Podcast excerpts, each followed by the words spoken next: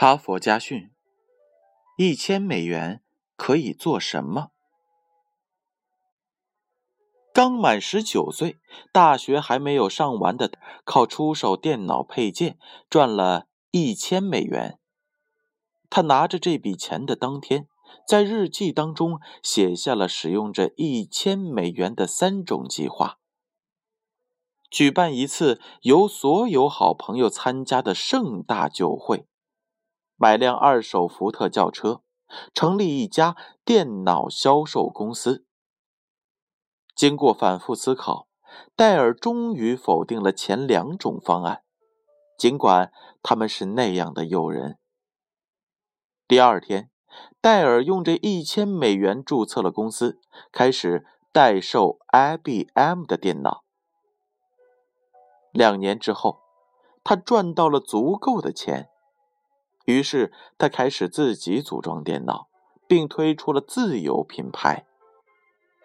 由于可以采用世界上各个电脑公司的配件，各个档位的用户都能满足，戴尔电脑很快成了热销品牌。如今，戴尔电脑的销售额居全球第二，利润额全球第一。戴尔的个人财富已达到二百一十四点九亿美元。在美国富翁榜上排名第四，在全球最年轻的六位富翁中名列第一。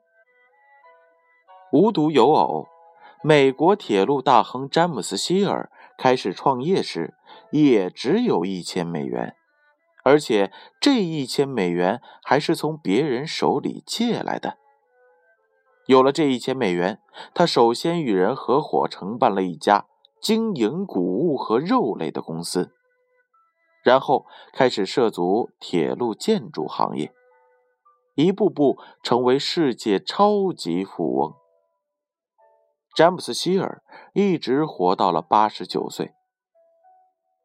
在他晚年的时候，不断有人询问他关于成功的秘密。对于这个问题，他的答案从来只有一句话：“我知道怎么使用这一千美元。”故事讲完了，让我们一起来听一听编后语吧。一千美元并不是个大数目，很多人都有过这么多钱，有的人。有了这些钱，就马上用它去买一套名牌西装；有的看到诱人的广告，立即就购买了旅行社的团票，到一个风景秀丽的地方做一次舒心漫游；有的人可能用它来买一份保险；更多的人将它存入银行，作为今后不时之需。所以。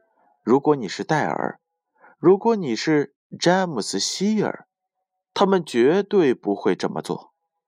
一千美元的用法不仅包含了一个人的生存智慧，尤其显示了一个人生命的境界和生活的技巧。哈佛家训，建勋叔叔与大家共勉。